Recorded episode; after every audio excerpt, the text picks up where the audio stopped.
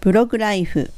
ブログで心をより豊かに。メイさんです。ブログを始めたい。始めてるけどなんかしっくりこないなっていう人に向けて役立つ情報をお届けします。前回のエピソード25ではブログの作り方画像についてお届けしました。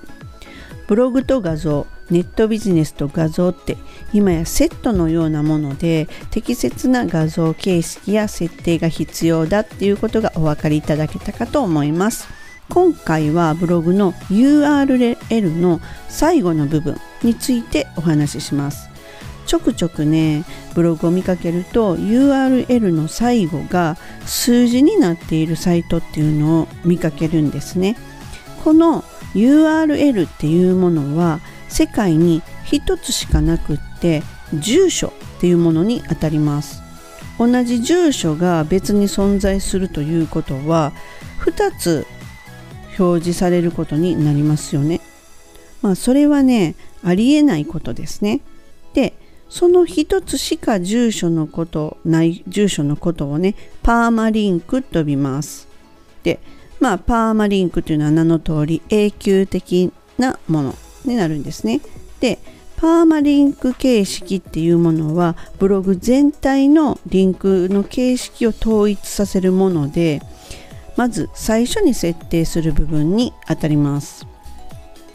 で数記事ね書いている状態でパーマリンク形式っていうのを変更するっていうことはまあ決してしない方がいいです。決してしない方がいいっていうとちょっと語弊ありますね。決して行わないことになります。でねどうしても URL を変更したい変えたいんだ変える必要があるんだっていう場合ですね。その場合は古い URL をネットから削除してほしいということを依頼します。誰にかっていうと Google に依頼します。でそのね削除依頼っていうのを URL をねどこから削除依頼をかけたらいいのかっていう URL を概要欄に貼っておきますのでねもし利用だったらねそちらをお使いください。でおすすめのパーマリンク形式なんですけれども任意の文字列を打ち込むっていうものがおすすめとなります。数字でもなくってあのえっと、ブログタイトル名でもなくって自分で打ち込むというものになります。ここで注意する点がいくつかあります。まず長々と書かない。そして半角英数字を用いる。で2語以上の場合は半角ハイフォンでつなぐ。でその間スペースは入れないです。でアンダーバーでつなぐっていうこともあの Google としたら全く問題ないよっていうふうに言っています。ですがハイフンでつなぐ方が自然かなっていうふうに感じてます。そして公開後の変更は不可。先ほど言ったようにねもう一回公開してしまってネット上に出てしまったっていう時には変更はなるべく避けるようにしましょう。なぜかというとね、まあ、URL が違うけれども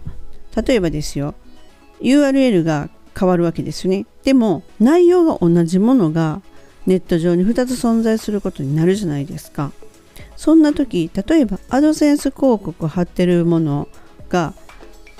同じ全く同じ記事で2つ存在するっていうのを考えた時に Google 的にはペナルティを出すんですね。なのでそこは気をつける。もしどうしてもだったらば Google に古い方の URL は削除依頼かけるということを行ってください。そしてですね日本語は私は個人的には避けるべきだと思ってるんですね。で確かにあの日本人の人しか見ないサイトからすると URL のところの一番最後日本語が載っているとあこのページはこれについて書いてるんだなっていうふうに読み手ファーストにはなってるようには思うんですが例えばその URL をコピペして誰かに紹介する時っていうのはほぼほぼ文字化け起こってすっごい長い URL になってしまうんですよね。なので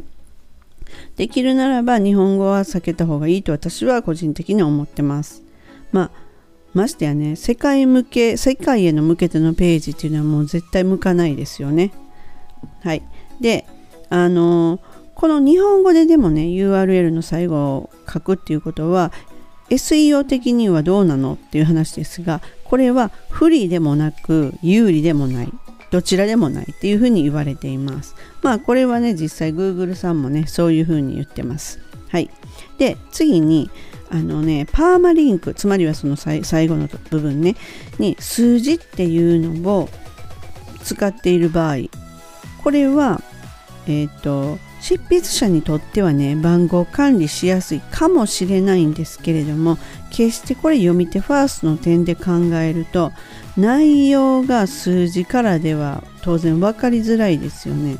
これ何の記事みたいになっちゃう恐れがあるので読み手ファーストかっていうとそれはちょっと不親切だと思います。せめてローマ字で書いてるとかねその大体の内容を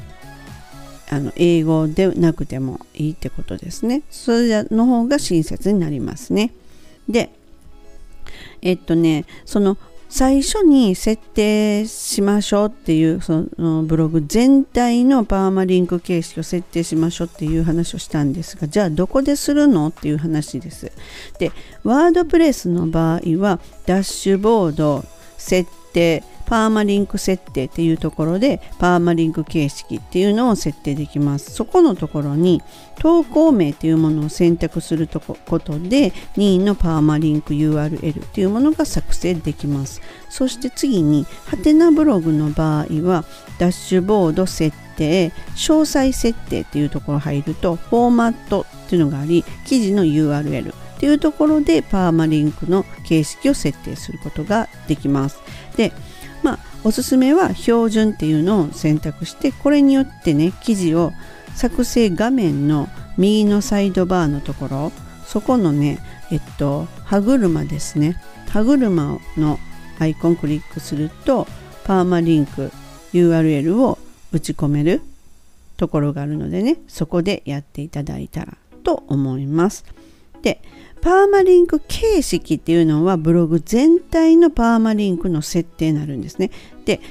パーマリンクっていうのは記事ごとの URL を指します。で、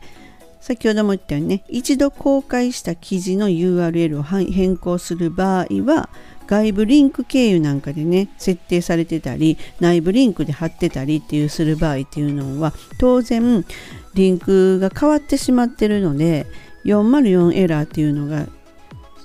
あの表示されて存在しないよそんな記事っていうのが出てきます。